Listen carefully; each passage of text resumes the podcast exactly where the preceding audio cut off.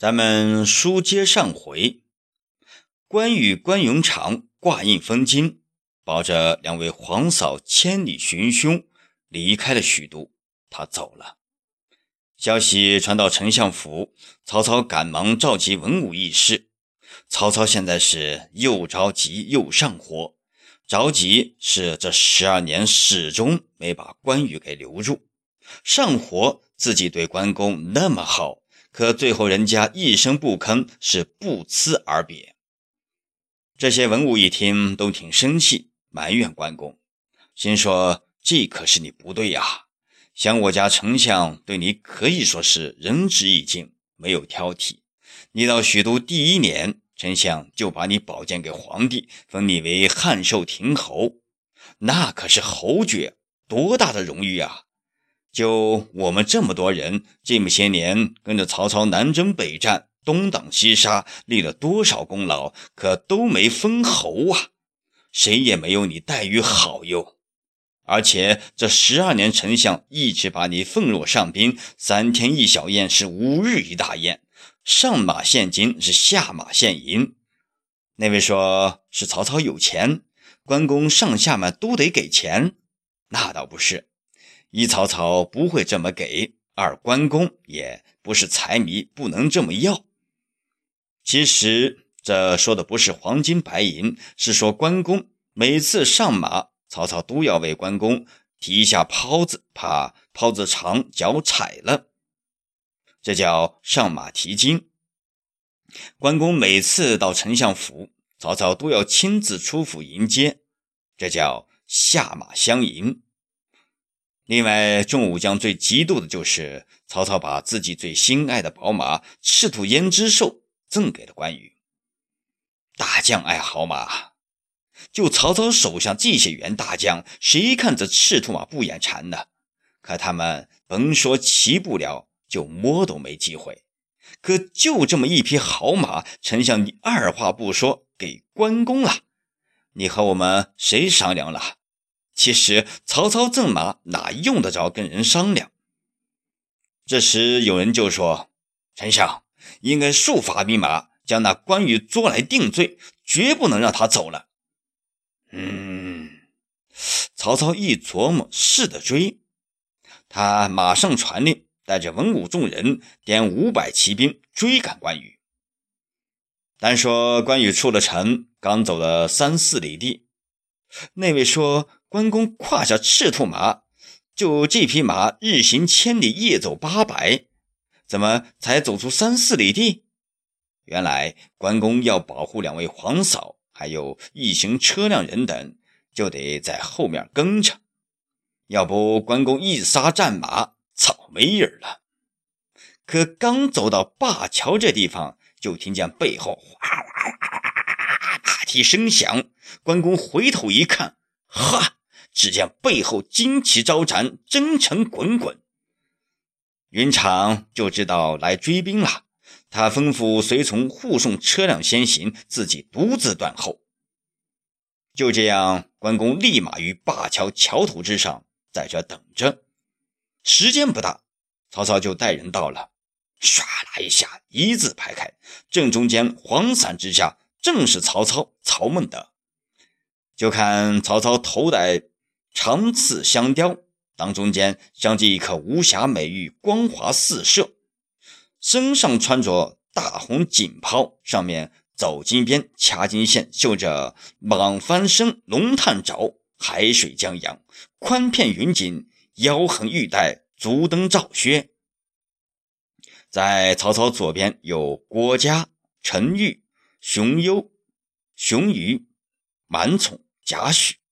这些武士一个个额冠博带，大袖银风，肋下佩剑，看着他们都有学问。在曹操右边是曹仁、曹洪、张辽、许褚、于禁、李典、徐晃、夏侯惇，这些武将一个个盔明甲亮，刀枪在手。与此同时，大伙也看见了关公了，看见关公单人独马，手提青龙偃月刀，手捋长髯。威和愤怒，还是那么傲气十足。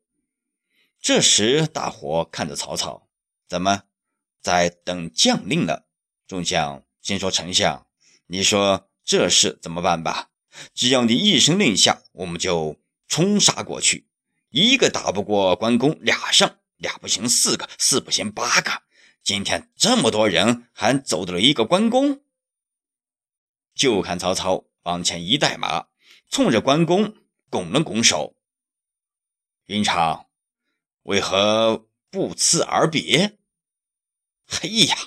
大伙全泄气了，怎么这话问的太没劲了？咱们是干拿啥来的？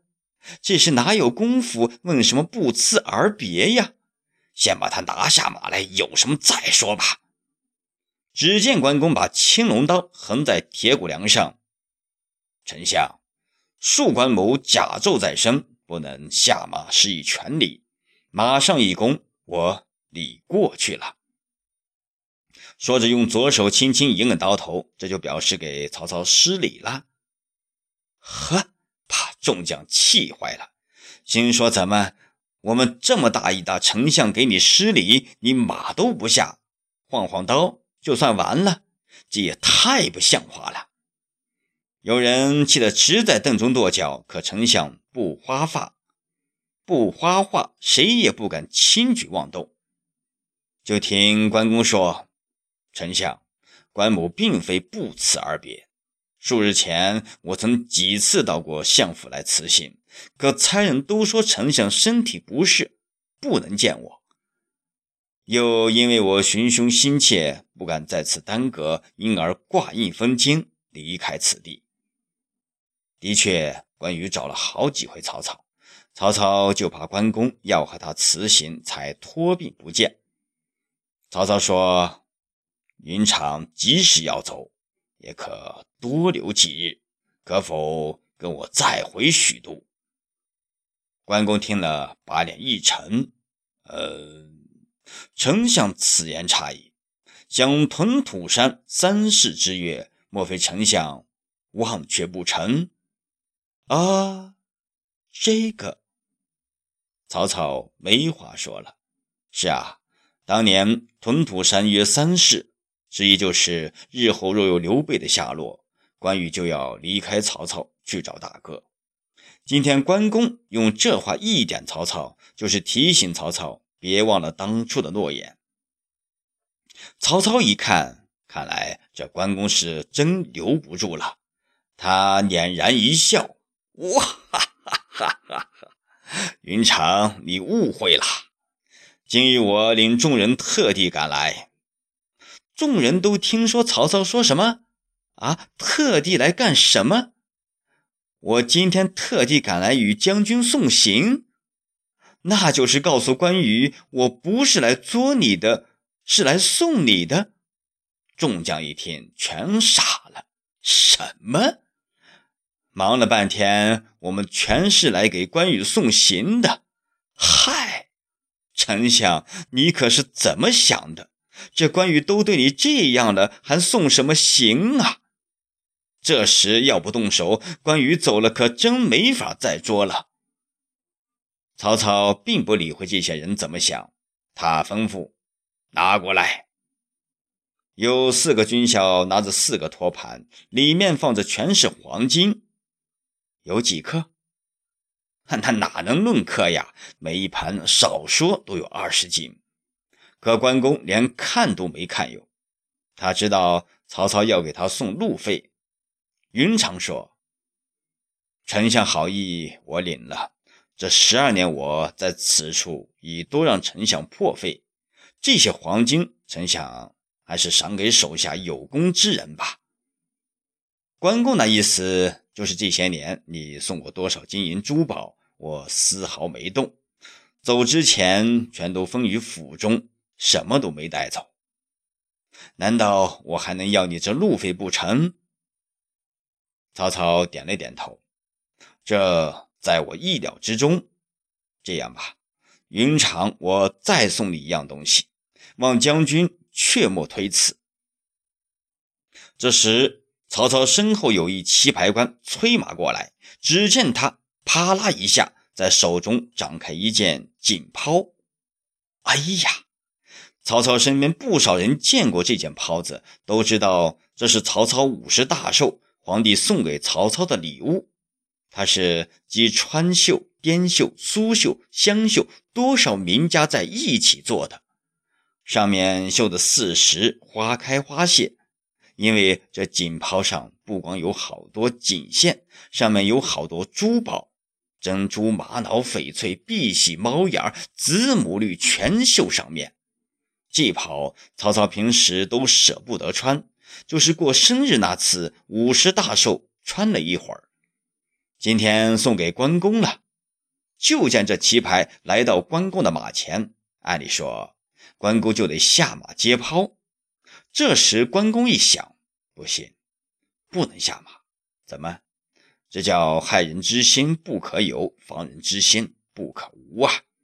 我要一下马，这些曹将往上一来，遭了暗算，可就坏了。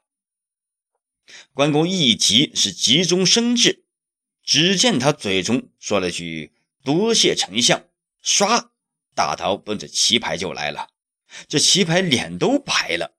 心说：“我来给你送抛，你怎么冲我抡大刀啊？看来今天悬了。”只见关公用着青龙偃月刀的刀尖，轻轻一挑着袍子，把这袍子就给挑起来了。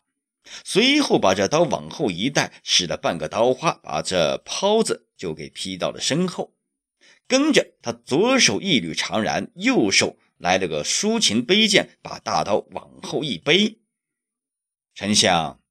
青山不改，绿水长流。我望丞相多多保重，你我后会有期，云长去也。说到这，关公左脚一长蹬，右脚一带蹬，蹬带绷蹬绳里为裹，外为销，这是一销这匹赤兔兽，跟着小腹一蹦铁骨梁，双腿一拽飞虎叉。再看这匹赤兔兽，四蹄蹬开，翻蹄亮掌，眨眼之间下了灞桥，踪迹不见。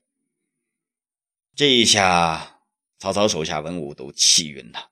怎么，这关公简直狂妄到了极点？你不辞而别，丞相带着我们给你送行，给你黄金你不要，赠你锦袍你用刀挑过去，有这么接礼物的吗？然后你谢也不到，拨马走了，这可真是欺人太甚！关云长哪里走？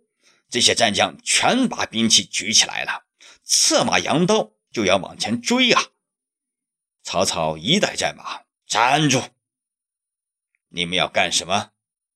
好，你们方才看关公刀挑锦袍，这不怪关公。手下众人一听，哼。不怪关公，怪我们，我们招谁惹谁了？就看曹操把脸往下一沉，你们嚷嚷什么？比关公啊，你们谁也比不了。